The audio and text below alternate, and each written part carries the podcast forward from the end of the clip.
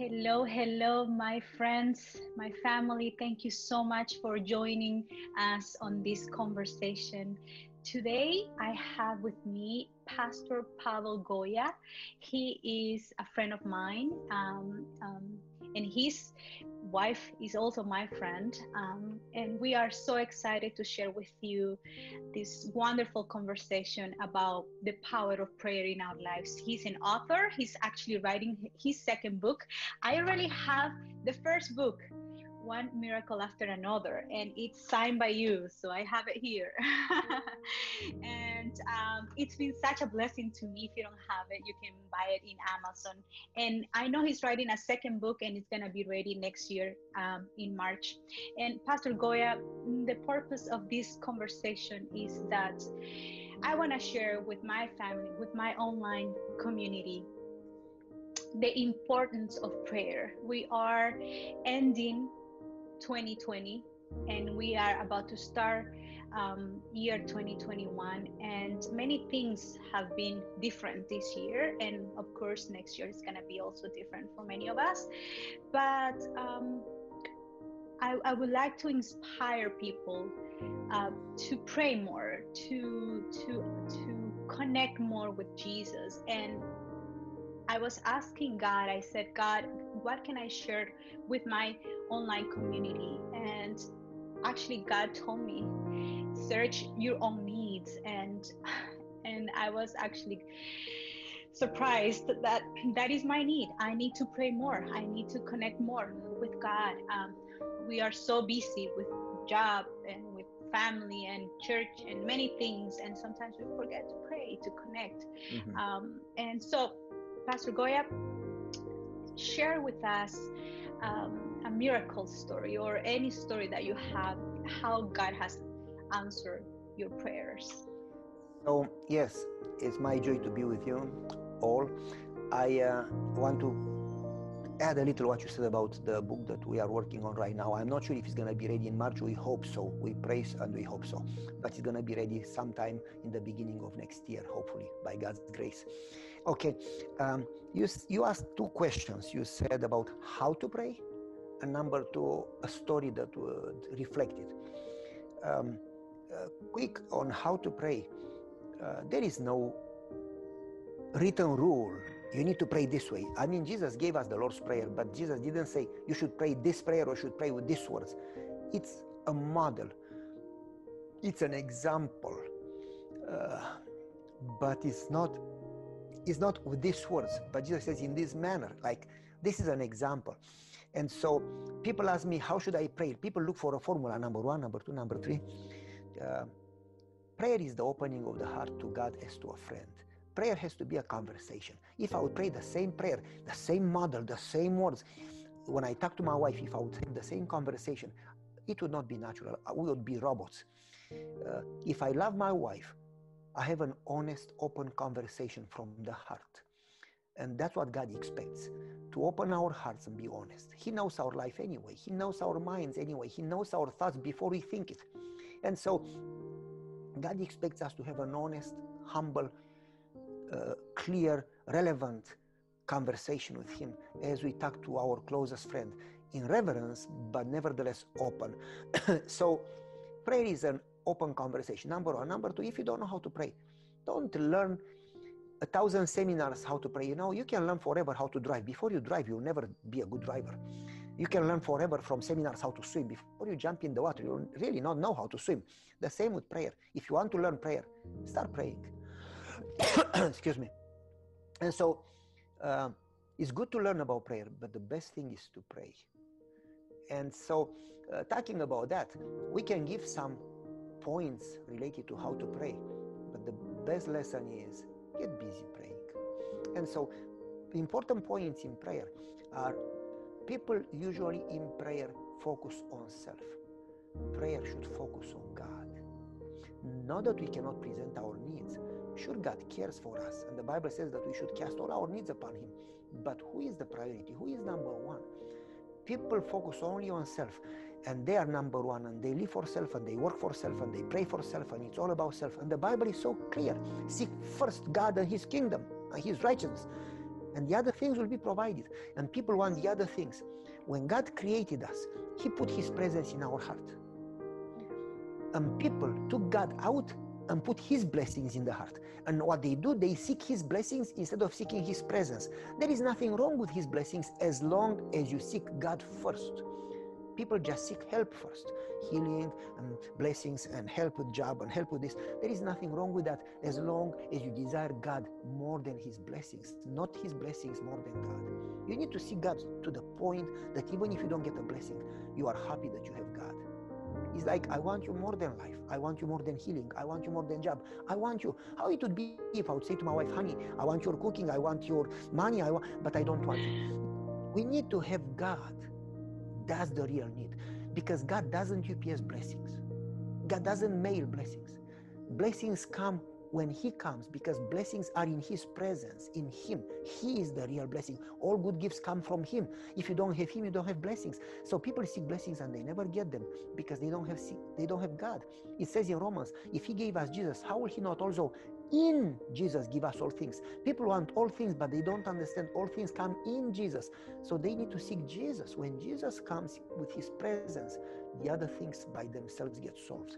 And so people in prayer seek a lot of help, a lot of blessings, a lot of this and that. Instead of seeking God, prayer should number one focus on God. Lord, I want you. I want your presence. I want to know you. I want to understand you. I want to see you. I want to love you as a deer is thirsty for water, so I want you. Like Moses, I want to see your face. Like like David, I want to be in your presence. A, a, a, day in your presence is better than a thousand days in any other place. Lord, I want you and nothing else. You are better than food. You are better than water, better than air, better than life. I want you. If that's the prayer every day, the Bible says, if you seek me with all your heart, I'll let myself be found. And that's a process. Light comes progressively. Because if God came instantly, will not be able to, like Jesus says, I have many other things, but you are not able to carry it, to get it. We will not be, we will die if God came instantly. But as we pray, God gets closer as much as we can grasp because God is infinite and our mind is very limited. And so as He comes closer and we see more of Him, we understand more and we are overwhelmed and we understand more of his love and his wisdom and his plans and we are like wow! And we love him more and we want him more and we seek him more. And then he comes another inch closer. And this is a lifelong process. And people tell me i've been praying for a week to see god and i, I don't know him yet. This is you don't see children growing and maturing in a week. Uh, they were born last week and now they are 60 years old next week. It's a lifelong process. Spiritual growth it has to be a daily endeavor, a daily desire and target and goal. As long as we live to get closer and I mean Paul the apostle, he was he found Jesus on the road to Damascus in 33 AD. 29 years later, in 65 AD, after having a vision of heaven, after being persecuted for God, after planting churches, after being an apostle, 29 years later, he says, and to know him, that's the goal, and to know him more. And I want him more than, oh, I consider all things a lot. I want to know him. Paul, after 29 years, still in an endeavor to, to, to know Jesus more and more and more. That should be the daily goal of life. And so, how to pray? Seek God first. And after you seek God more than anything else, then present your needs. So, number one, enter his presence with praises. He is worth our praises. He deserves. Moreover, I mean, angels praise him day and night. Worthy, worthy, worthy is the Lamb. Moreover, people talk about problems in prayer. That's the reason they are discouraged because they keep their eyes on problems. When you praise him, you put your eyes on him, his goodness, his blessings, his promises, his grace, his love, his sacrifice, his second coming. And when you praise him and put your eyes on him, not on problems, you develop faith. You nurture, you you feed faith because you spend your time, your mind, your eyes focusing on His power, His love, His grace, His character. So by praising Him, you strengthen your faith. And then it's safe to go and ask because without faith, you don't even believe that He answers. Without faith, you don't even wait for Him to work. You pray and then you go ahead and do it. And so you need faith to trust that He works and to trust what He says. When He says, walk around Jericho, you don't say, Lord, doesn't make any sense. You, you need faith to wait upon Him and to obey Him when He says, build an ark, make an ark. You need faith to obey what He says, even if you don't understand. And so if you don't have faith, it just doesn't work without faith. It's impossible to please God. God cannot work. He works through our faith. Our faith allows Him to act in our lives. And so, by praising Him, not only that He deserves our praises, but you develop faith.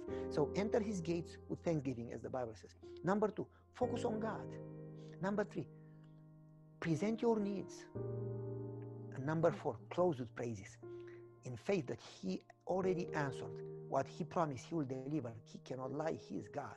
And so, this is a small structure, but don't feel, I mean, hear me what I say now. People who never pray, people that don't live a life of prayer, they pray a lot in crisis. People who pray a lot all the time, they don't need to pray in crisis because they've been praying all along and they know they are not alone. God is with them. So they don't need to panic in crisis. They know that God is right there when they go through waters. They know God is with me. And they don't understand, but they know Joseph didn't understand in prison and Daniel didn't understand why a slave in Babylon. But they know God is with me and He has a purpose. If mm. Joseph would have fought God, why am I in prison? He would have never been prime minister of Egypt. So basically, people who are connected continually, they don't need to panic in crisis because God is with them and they know that something is working here. God is working on, he, he is cooking something, he, he, is, he is planning something. And so when you pray all the time, even when you go through crisis, you have peace. And when you pray, you put God first. And this way you trust God and you wait upon Him. You let Him work. You let God be God. And so, talking about that, how to pray, we can go forever. I mean, we can go to the prayer seminar and we need about roughly more or less 12 to 14 hours to go to the prayer seminar. And still, we will talk about a drop about prayer. There are so many books, over 2,500 books on prayer that I uh, Googled, and so many quotations from the Spirit Prophecy on prayer, and so many. Uh, in my doctoral program, I studied 111 books on prayer. I chose the best of the best. When you, it's like scratching the ice. And so uh, it's a lot to say, but you don't need all of it. What you need, people need to really start praying because when they pray, they connect with God and the Holy Spirit can inspire them exactly what they need. Now, saying that, I could give examples, and I'm going to say I'm going to focus in examples in, on one area of prayer, and that's to put God first. Because what people don't understand is that, and we don't understand, theoretically we do, but practically we have hard time to let go, that when you put God first, at the price of the giving up self, that's when power happens. And let me explain quickly. It is not safe for God to give us answers or power unless we put Him first. If God gave us answers or blessings or power, we would use them in a selfish, self centered, wrong way. Because even if we have good intentions, human nature is so corrupted, so far from creation. And even if we use them good according to our mind, our mind and our plans are far from God's plans as heaven from earth. And so we would use them in our ways, in our good plans, instead of using them in God's way, in God's plans. Therefore, it is not safe for God to give blessings and answers to people unless they are connected. When God is in control, that's the reason Paul says, I die daily. I die to self. I have been crucified. I no longer live. You know, dead people have no plans. Trust me. Dead mm-hmm. people have no desires. Dead people have no hunger, no need for job. Dead people are dead. Dead people have no arguments because they are dead. Paul says, I've been crucified. I no longer live. Christ lives in me. When you are dead and Christ lives, then he decides what you do with the power. He decides what you do with the blessings. He decides what you pray for. And so think about it. I no longer live. That means that you are not in control but God lives in me. He is in control. That means clearly that if you live, God is dead. But if you die, God is alive. If you are in control, you may have a theory of God, you may think you are a Christian, but you are in control. But if, if, you, if you surrender daily, in every detail, in every aspect of life, then God is in control. And you may say, well, I don't follow Satan, but I made the plans for this and I want God to work this way. Well, Jesus is very clear. He is not with me. Is like, who is not with me is against me. When you don't follow God's plan, you may say you don't follow Satan's plan. but you actually do Satan's plan when you follow your plan, regardless how good. And so there is no other way except that God is in control. When God is in control, then He can answer prayers. Because if God is in control and He give you an answer or a blessing or power, He's gonna tell you how to use it. You are gonna love God more than anything to the point that you say, like John the Baptist, He shall increase, I shall decrease. And you are gonna love your neighbor just as you love yourself. And you are not gonna use the blessings or the power with your wisdom, but just the way God says, because He is in control. Then it's safe for God to give you answers. Therefore, in prayer, we need to fully surrender and focus on God, not on self, at any price. So let me give you a story. There are many stories. We can talk forever stories, but I was in the army. Romania, everybody had to go in the army during communism. It was law. If you'd even try to escape, you'd go to prison, and after you come out of prison, they would send you back to the army. And they sent me to a unit that was called Genius. Not that I was a genius, but that was the name. And instead of being uh, Navy or whatever, or infantry, or uh, these people from Genius, they were like a special group that they would use any type of weapons in any circumstances where the army could not go. If the army could not go in that spot, in that location, a few people from the Genius could go and they could plant a bomb in a telephone or a bomb in a pencil, or they could plant, they could use any type of machine or any type of weapon. They could, like some special forces, they could do things that others could not do. And they were treated in a special way and they were had special instruction, but the, the, the program was extreme. In that situation, they came to me and they said, You are here to learn how to defend the country. And every Saturday, you just don't show up. And we cannot afford to have that. You need to have the whole training, you need to have the whole dedication. If you don't show up Saturdays, you are a traitor to this country. And I said to them, No, no, no, no, no. I love my country and I am ready to give my life for my country, but I love my God more than my country and more than myself. They said, No, we live in a communist country. There is no God. We don't believe in God. If you believe in God, you are dangerous for our society and for our communism. You need to give up your God. Otherwise, we are going to terminate you. And they said, During peace, we'll send you to prison. And we are going to follow the law. If you refuse to work on Saturdays, we are going to give you maximum prison, 14 years, in the most terrible, the worst prison place in Romania. That was in Caracal. That was the name of the location.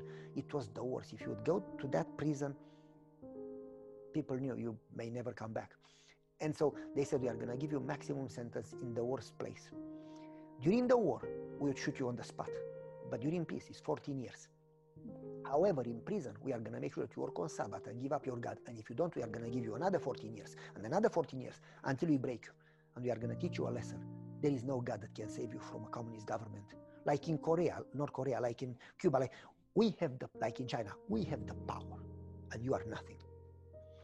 Well, the commander, the captain, told me, if you refuse my order, I send you to prison. But if you refuse my order in front of the other soldiers, you disregard my authority, you will have no chance to escape. He called all the other soldiers. He ordered them to get aligned. They got straight, saluted him. And they said, Goia, three steps. It was Sabbath morning. Three steps ahead. I made three steps. He said, I want you to dig a hole. I said, I'm so sorry. If you ask me to do whatever, Monday, Tuesday, Wednesday, day or night, I will do whatever you ask me. But Saturday, no, I'm sorry. If it was an emergency, you are dying, somebody attacked you and you are wounded, I would save your life on Saturday too, if it was an emergency. But there is no reason for me to dig a hole. Well, imagine that the enemy planes are attacking you, so you dig a hole to hide. I said, There is no enemy planes attacking me. Well, you imagine. I said, Then you imagine that I dug a hole and I'm already hidden. He said, Goia, you disregard my authority. 14 years prison. He got angry, red. He started to speak fast and to spit when he was speaking. He said, I'm going to teach you a lesson. You and your God. And he started to curse God and to show his fist. Ah, there is no God that can save you from my hand. I'm going to teach you a lesson in a communist country. We have the power. We will terminate you. We are going to ruin your life to make you an example for all Christianity to understand that we have the power. He went back to the garrison he called an emergency meeting with all the officers. over 5,000 soldiers. And they, not all 5,000, the whole garrison had different units. Not all 5,000 were engineers. But anyway, our group was only 51 soldiers that were in that unit. But anyway, he called all the officers over the whole garrison, over all units, over the all departments, and he had an emergency meeting and proposed 14 years prison in the maximum, the worst facility in the country. And so I went, I was in charge of the warehouse. I went to the warehouse. I locked myself in and I started to pray the way we pray. Lord, please save my freedom. Lord, what am I going to do? My freedom, please. And I pleaded to the Lord. And people go to prayer struggling and they pray struggling and they leave prayer struggling and they have no peace. And many times they don't feel that God is answering. I did the same. Lord, please, please, please, my freedom. It was me, me, me, my freedom, my life, my health, my job, my me, me, me, me. There is nothing wrong to present your needs as long as God comes first. That's the reason we say, May your will be done. It's not a formula. We need to mean it. As Jesus said, Depart the cup. Nevertheless, may your will be done. We need to mean it. And so it came in my mind what my father told me in prayer God needs to come first. What if Joseph freedom would have come first? It came in my mind when my father told me that. But Joseph accepted prison. And the Bible says that everybody could see that the Spirit of God was in him, even in prison. He was with God even there. Daniel was with God even in the lion's den. So I said, Lord, I am ashamed of myself that I focused so much on me and my freedom that I forgot about you. So I prayed differently after about half an hour, struggling in prayer, focusing on my freedom and my life. My life is going to be ruined. What am I going to do? Just pro- praying problems instead of praying God and praying promises. I switched my prayer and I said, Lord, sure I would like you to protect my freedom. But Lord, what if you want me to go to prison? I don't like it, I hate it. But you wanted Joseph to go to prison, you wanted Daniel to be a slave in Babylon, you wanted you know, Moses to go in the wilderness 40 years. What if you want me to? Lord, if you want me to be free, let me be free not for the sake of freedom, but for the sake of you to serve you. And if you think that I can serve you better in prison, let me go to prison. And maybe you have some people to save there. Let me be willing to serve in prison. Let me put you first, not me. And answer my prayer not according to my request, but according to your will.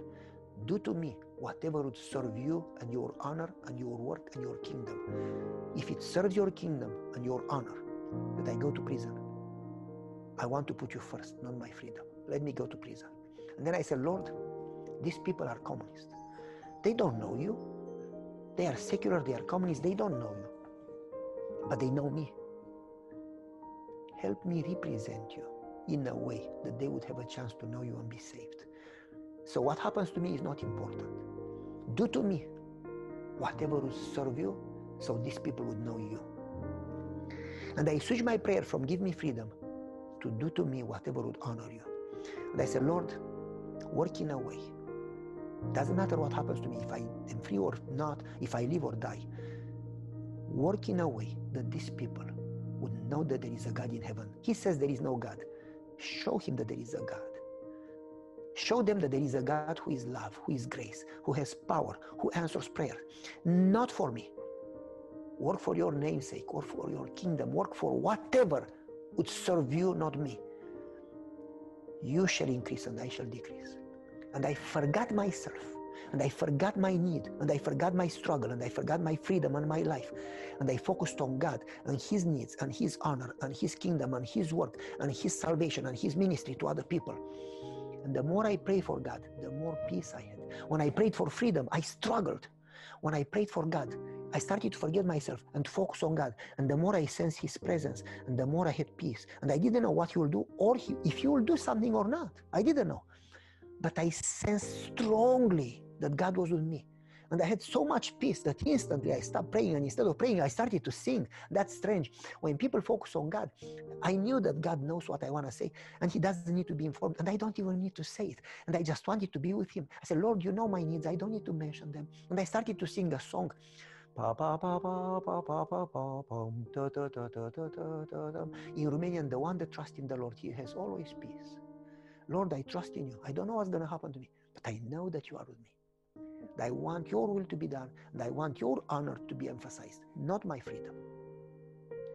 So many people have died. Paul has been beheaded. Peter has been uh, crucified. Martyrs have been eaten by beasts. They have been burnt on the stake. Who am I that I would ask that God would do something for me if God didn't do anything for them? Stephen was stoned. They didn't even think about themselves. They said, Lord, whatever would serve you.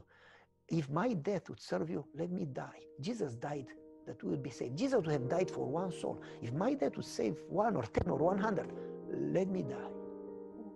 Because your work is more important than. Your plans more important than my plans. When I started to focus on God, like martyrs, they were singing when they were burning. I started to sing. I'm not a martyr, I'm not somebody important, but instantly God gave me peace. And I started to sing, and I had a strong sense of His presence. In that moment, somebody knocked in the door. I opened the door. It was a sergeant called Chuchu Marian. He says, and he's a short guy, Goia, you are a Christian, you are not allowed to lie. I said, okay. What do you want? Please tell me the truth. I said, okay. Do you know General Joanna? I said, who? General Joanna. I said, who?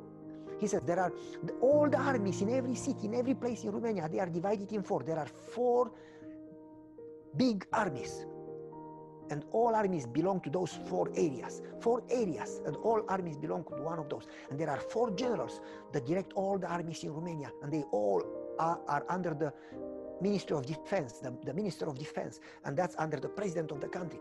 And one of those generals that is over our area, all this one fourth of the country, he comes once in a while to inspect all the units, all the garrisons, all the, and he came unannounced to see if we are prepared for anything. And he entered during our meeting. He says, You have a meeting? Yes. He says, Well, I came here and I didn't see any officer, so I took my time and inspected the garrison. Last time when I came, the fence was broken and you told me you have no money and no specialist to fix it. Now it's new and nice. Who fixed your fence?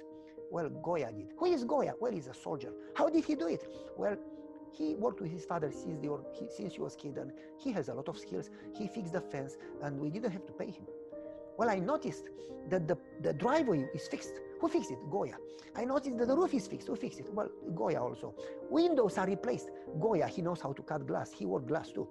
I noticed that all the curtains are back in the windows. Who put them? Well, Goia, he used to have a sewing factory. He knows how to do that too.